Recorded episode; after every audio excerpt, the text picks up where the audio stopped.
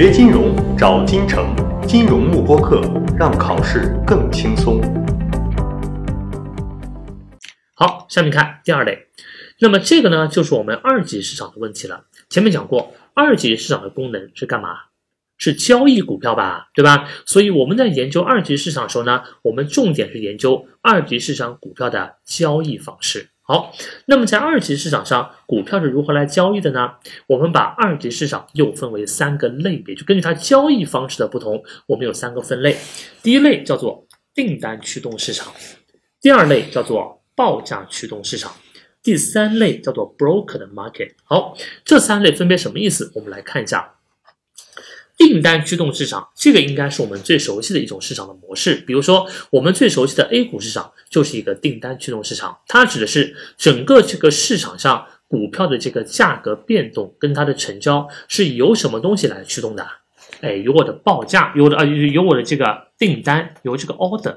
就说我投资者是可以下单的嘛？比如说，我想买入一个股票了，我下一个买单啊，说我要以多少多少钱买入多少多少股。我想卖出这个股票了，那我就下卖单，对吧？我也以多少多少钱卖出多少多少股。好，如果这个股票买的人多，卖的人少。那么价格一定会上涨的，对吧？如果反过来卖的人多，买的人少，那么投资者为了把股票卖出去，就会不断的降价，那么这个股票的价格呢就会下跌。比如说，在这个市场里面，股价的波动完全是由投资者所下的那个 order 那么来决定的，对吧？好，那么在这个里面，我们来看一下。我不停的，我投资者在不断的下这个买单和卖单的过程中，想，那么这个买单和卖单，他们在市场里面是如何去成交的呢？对吧？你想，是不是说，对吧？是不是说，是不是比如说，我有一个人说，我我下了说，我要以十块钱每股的价格买入一百股，另一个人说，我要以十块钱每股价格卖出一百股，然后交易系统就自动把两个单匹配在一起，我后面就成交了。注意，不完全是，因为每天在这个交易系统里面下的这个单是成千上万，整个中国对吧？有几亿股民啊，每天每分每秒都有无数个 order 在这个交易系统里面。那么交易系统里面呢，它一定会有一套系统性的方法来对不同的订单它的成交顺序来进行一个规定的啊。那么考试考到这个 order driven market 呢，最核心的考点就是不同的，就在这 order driven market 里面，不同的订单之间它是如何来排序。的好吧，好，我们来看两大基本原则。第一大原则叫做价格优先原则。价格优先原则的意思是，价格越好的单排在越前面。说，首先他看的不是你下单的时间，是你的价格。只要你的价格比别人好，即便你的时间在别人后面，你的单也可以排在前面。好，那关键问题是什么样的单叫价格好的单呢？他讲到了买单里面。价格越高越好，就是越高的买单排在越前。如果你的最，如果你的价格最高的买单，那么你排在第一个啊。比如说别人都是什么十块钱、九块钱，你说我出一个十二块钱，好，那你的单肯定排第一个啊。这个时候就不管你的下单时间是多少。好，第二个，而卖单呢是越低越好，看到吗？所以他说了，the highest price buy orders and the lowest price sell orders go first 啊，就是最高的买单跟最低的卖单。它是最先成交的，那么有人肯定会问，那如果两个 order 它们的价格是完全一样的，那怎么办？那么就要用到第二个方法了，对吧？这边所谓的这个 second present rule 呢，我把这我们又把它叫做。Time precedence 叫做时间优先原则，对吧？它又是一个这个时间优先，就是说，在我价格相同的这个情况下呢，哪个单是先下单的，它就排在前面。好，那么这个是 order driven market 里面怎么样？他们的一个订单的一个匹配，跟它成交的一个方式。那么考试的时候呢，它可能会给你几个不同的单，问你哪个单是最先成交的。比如说，我们来看一下啊，比如说前面跟你说，哎，现在市场上有三个 order。比如 A 的 order 是以十块钱每股的价格，比如说买入一百股。好，假设它的下单时间是九点五十一分。好，B 比如说是以十块五的价格买入一百股，假设它下单的时间是九点五十三分。好，C 他说以十块五的价格买入一百股，它的下单时间是九点五十五分。好。题目里问你，Which of the following orders will go first？啊，以下哪个订单它是最先会成交的？好，这三个订单我们看到，当你判断哪个订单会最先成交的时候，你首先先看他们的什么看价格还是看时间？应该先看他们的价格啊，因为这两个这个这两个这个规则里面，价格优先原则是排在第一个的。先看价格，买单的价格应该是越高越好，还是越低越好啊？应该越高越好。所以说 A 选项可以排除了，它十块钱其实比他们都低嘛，对不对？所以说 B 和 C 价格更高，应该排在前面。好，接下来在价格相同的情况下，我在看什么？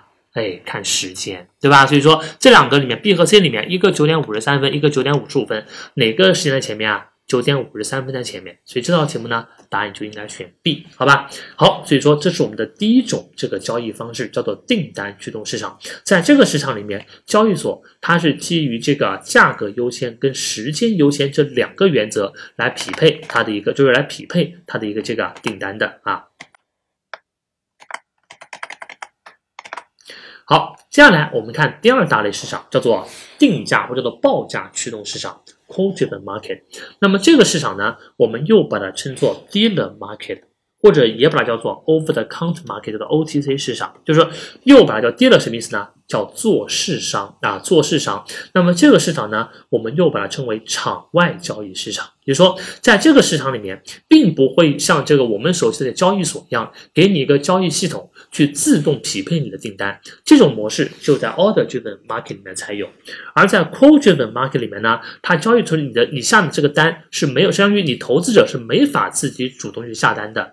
那么整个市场上也没有一个像交易所一样的一个系统来帮你匹配这个订单。也就是说，在 quote driven market 里面，整个市场是由谁控制的？是由一个一个 dealer 控制的，所以 dealer 你可以把它理解叫做庄家，或者也可以说叫做这个做市商，就是市场上绝大部分的股票都是集中在这些庄家手上的。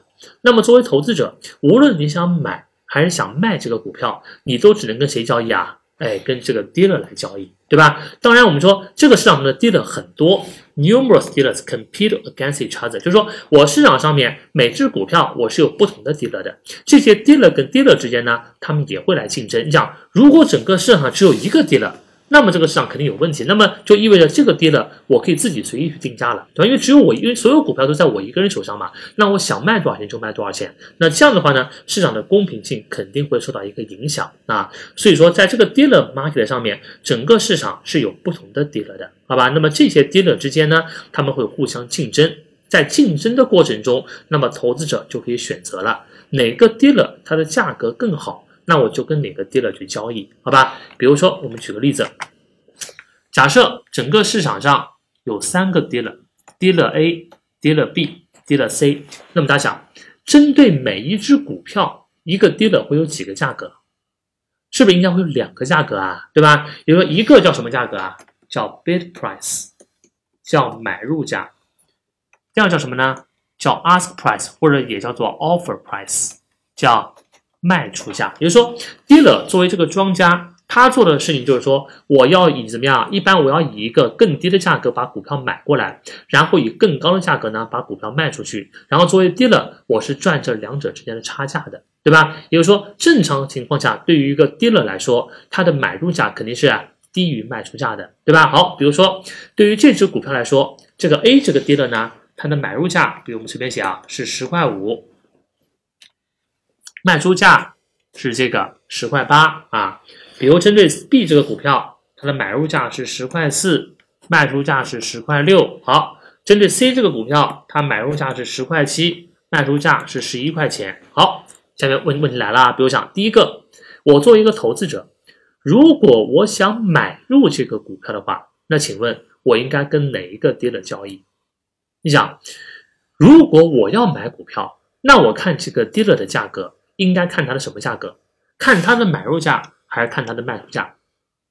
应该看它的卖出价吧，因为啊，我从 dealer 手上买，那对 dealer 就我买的投资者是买，那么对于 dealer 来说，他就是卖吧，对不对？那么讲，那我在买这个，那我在让 dealer 买的时候，肯定价格应该越便宜越好嘛，所以我就要在 dealer 的三个卖出价当中找到一个最便宜的。那么答案呢，就是选 B，因为 B 的这个。卖出价最便宜，我想买股票的时候，我肯定跟这个 B 这个 dealer 来进行交易的，对吧？好，第二个，如果我作为一个投资者，我想卖股票的话，那我会跟哪个 dealer 进行交易？你想，如果我要卖股票，那我选择这个 dealer 的价格，肯定肯定应该应该在什么价格啊？应该是它的买入价吧，对吧？因为我是卖的话，那它就是买嘛。那么它的买入价，我肯定希望它越高越好，因为它的买入价越高，就意味着我的收入越高嘛。所以三个买入价里面，我会选择一个最高的十块七。所以答案就是选 C 啊。所以考试的时候，我题目里面给你三个 dealer，每个 dealer 它的买入价给你，卖出价给你，然后问你你应该跟哪个 dealer 进行交易。这个时候呢，那么你是要会选的，好吧？啊，OK，这是我们说的第二大类。这个二级市场，或者按照我们交易方式的不同呢，第二种这个二级市场的交易方式叫做订单驱，叫叫做这个报价驱动市场，或者也叫做 dealer 嘛，叫做做市商市场，或者叫做。OTC 市场，那么这个市场呢，跟前面 order driven market 的区别是，这个市场里面的投资者他是不能够自己去下单的，因为投资者处于一个被动的地位，就是说这个市场里面所有的股票都必须跟 dealer 来交易，所有的股票在 dealer 就 dealer 决定我买还是卖啊。那么作为一个 broker 啊，那么那么那么作为一个这个 investor 这个投资者，我只能被动的。从不同的这个 dealer 当中选择一个报价最好的 dealer 来跟他进行交易，对吧？那有人说，那如果这个市场上面每一个 dealer 它的价格都不好，都不公平，那怎么办？那投资者说，那我就不交易了啊。那么 dealer 发现，因为我的定，比如你的定价定的太高了，或者明显不合理，导致没有投资者来跟你交易了。那这个时候呢，dealer 就必须要被迫下调它的价格，让它回到一个合理的水平啊。它是通过这种方式呢，来让这个。来使得我们整个的这个对吧？这个价格，这个市场上面股票的价格来进行一个变化的啊。那这个就是我们的这个 order driven market 跟这个 quote driven market 它们两者之间的一个这个区别，好吧？好，那么下面第三个类市场我们叫做 broker 的 market，这类市场是非常特殊的一类。这个市场上是由谁主导的呢？由 broker 来主导的。好，首先 broker 跟 dealer 它们的区别我们要知道一下。我们前面讲到了做市商市场，大家想什么叫 dealer？dealer 跟 broker 一个叫做市商，一个叫经济一一个叫经纪商，他们两者的功能其实有点类似，他们都是负责去撮合交易的，撮合这个买方跟卖方来完成交易的，但是他们撮合的方法有点不一样。大家想，dealer 是他是怎么撮合交易的？他是自己去参与交易的，比如说市场上面 A 想卖一个股票，B 想买一个股票。那么 dealer 他是怎么撮合交易的？他会把股票从 A 那边买过来，然后再卖给 B。那么站在 dealer 的角度，一，他本身是参与交易的，也就是说他是要承担一部分交易风险的啊。而另一个特点是，dealer 他的收入是来自于什么东西啊？应该来自于我们刚刚讲到的 bid ask spread 买卖差价。你看，因为 dealer 本身参与交易嘛，那我在买卖股票的时候，我肯定是低价买进来，然后高价卖出去，对吧？那么反过来说，如果这个 dealer 我把一股票买进来以后，发现哎我卖不出去了，那么这个风险呢是要由 dealer 自己来承担的，好吧？那么这种人我们叫 dealer。那反过来，broker 是干嘛的？broker 他只负责撮合交易，但是呢，他不负责参，就是他本身是不参与交易的。比如说，什么叫这个 broker？A 他现在想卖一个股票，B 他想买一个股票，好，然后呢？但问题是，那正常情况下，我 A 和 B 直接去交易是不是可以了？A 把股票卖给 B，B 把钱给 A，但问题是 A 和 B 互相之间不认识，那么他们是不是需要一个中间人来帮他们撮合这个交易啊？对吧？这个中间人就是谁呢？就是 broker。但注意，broker 本身不参与交易，我只是介绍这个 A 跟 B 互相认识。当 A 和 B 完成交易之后，broker 的收入是来自于什么？哎，来自于 commission。我会从这个交易金额里面抽取一定的百分比来作为我的佣金。这个是 broker 所干的事情啊。那么，所谓 broker 的 market 呢，这是一个由 broker 来主导的市场。也就是说，这个市场里面进行的每一笔交易都必须要 broker 来参与。为什么必须要 broker 参与，我才能够完成交易呢？因为这边写到了，这个市场里面所交易的资产都是一些怎么样？比如说，都是一些这种流动性比较差的。或者说交易成本或者金额非常高的这种，就是在没有这个中介的这个帮助下，这个交易是很难完成的。比如说，你想，包括这个大宗股票的交易啊，包括房地产的交易啊，包括一些什么艺术品的交易啊，你想，如果我卖一个房子，我能够卖方跟买方直接去完成交易吗？理论上可以，但讲实物当中是不是很难？是不是？是不是你？是不是你和这个这个非常少见啊？实你看你看，在这个实际的生活里面，一般我们要去买房子的话，一般肯定是要房产中介的吧？为什么？因为这类资产它们的流动性非常差，而它们信息不是很透明啊。本身房子就不是一个活跃交易的这样一个东西，而且哪些人买房，哪些人卖房，这些消息我们是非公开的。所以说，你要想完成这个交易呢，必须有房产中介他的一个参与，这个中介在里面，他就是扮演一个 broker 的角色。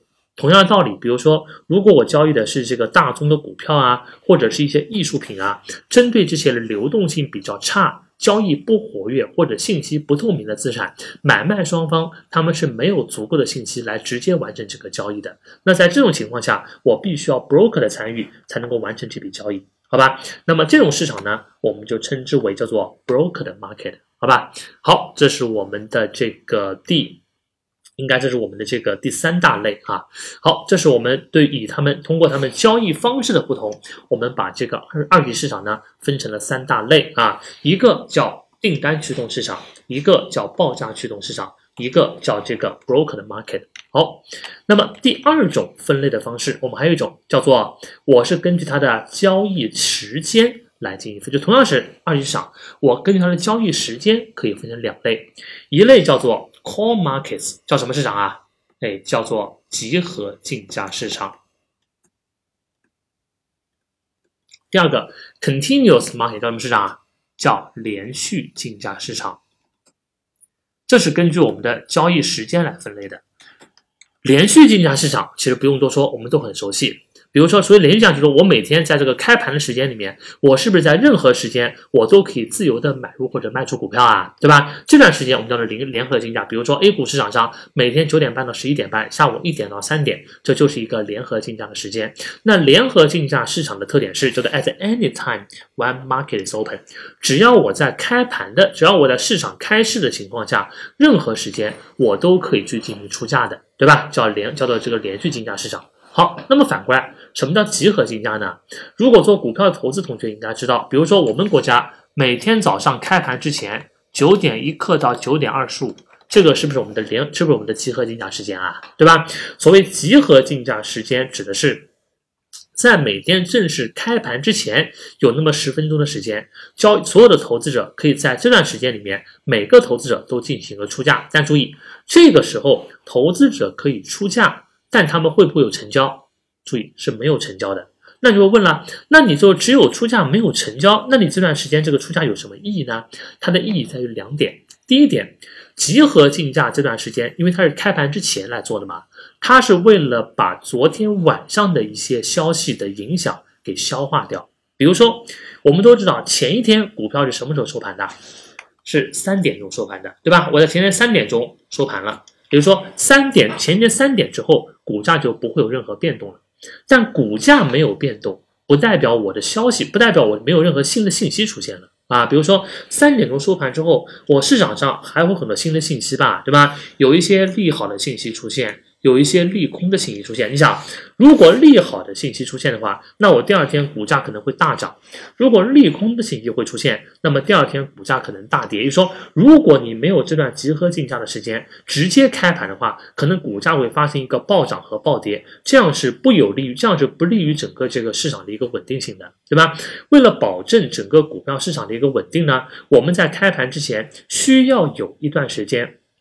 把昨天晚上这个消息的影响给它把它给消化掉啊！比如说，如果昨天晚上它公告的是一个好消息，那么在集合竞价的时候，人们出价的出的价格是不是就偏高啊？比如说，昨天它的收盘价可能是十块钱。但因为收盘之后发布了一个利好的消息，那今天股价肯定会涨嘛？那很多人在出价，他可能就不出十块钱，他就会出什么十块三啊，什么十块二啊，对吧？什么十块八啊这种价格。那么在这种情况下，我现在集合竞价阶段已经把股价给抬上去了，那后面开盘之后，它的股价就不会再出现一个大幅的上涨了，对吧？同样，利空也是这样子的。如果一个股票它昨天的收盘价是十块钱。但是收盘之后，它发布了一个利空的消息。好，那么意味着第二天股价会下跌。在集合竞价阶段，投资者呢就会以一个更低的出价来表达他们的观点。比如说，昨天是十块钱，但收盘之后发生了一个不好的消息，那么我第二天出价，可能我就会出的比十块钱低，比如我就出九块五啊，什么九块六啊。那这个时候在开盘之后，这个股票的价格是不是已经降下来了？那么这个时候再开盘呢，就不会发生一个大幅的下跌了。所以这个是集合竞价最关键的一个功能。我在开盘之前专门挖出十分钟时间来，让各个投资者来出价。这个价格里面是包含着投资者对于昨天晚上那部分新出现的信息他们的观点的，就是说把他们的观点反映在股价里面。这样子等到真正开盘了之后呢，股价就不会发生一个过于剧烈的波动了，好吧？好，这是它的第一个作用。第二个作用，大家有没有想过，每天早上九点三十分，这个股票的开盘价它是怎么出来的？那我们都知道，股票的开盘价跟我前一天的收盘价一样不一样？绝大部分时候都是不一样的，对不对？比如说，我昨天收盘价是十块钱，今天开盘价是十块二，这个就叫高开，对吧？如果昨天开收盘价十块钱，今天开盘价却是九块五，这个就叫低开，对吧？那么当然还懂，昨天收盘价十块钱，今天开盘价也是十块钱，就是平开。好，那么这个收盘价它怎么出来的呢？就是集合竞价出来的。前面讲过，在集合竞价阶段，那么会把很多投资者汇聚在一起，每个投资者都能够出价，对吧？说我要以多少多少钱的价格买入多少多少股都可以出价，但这个时候不会有成交。